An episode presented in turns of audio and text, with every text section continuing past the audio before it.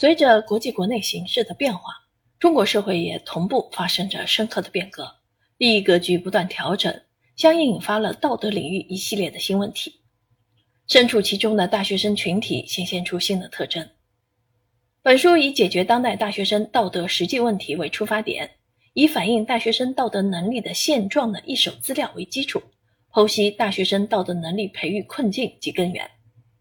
为解决这些问题。本书从挖掘中华传统优秀文化思想资源，探究大学生道德能力内在养成机理，探讨高校思想政治理论课教学改革实践模式，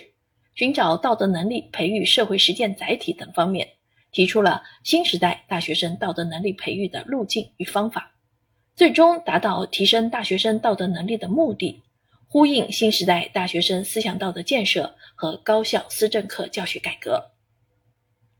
本书的作者唐燕婷，云南大学马克思主义学院教师、法学博士，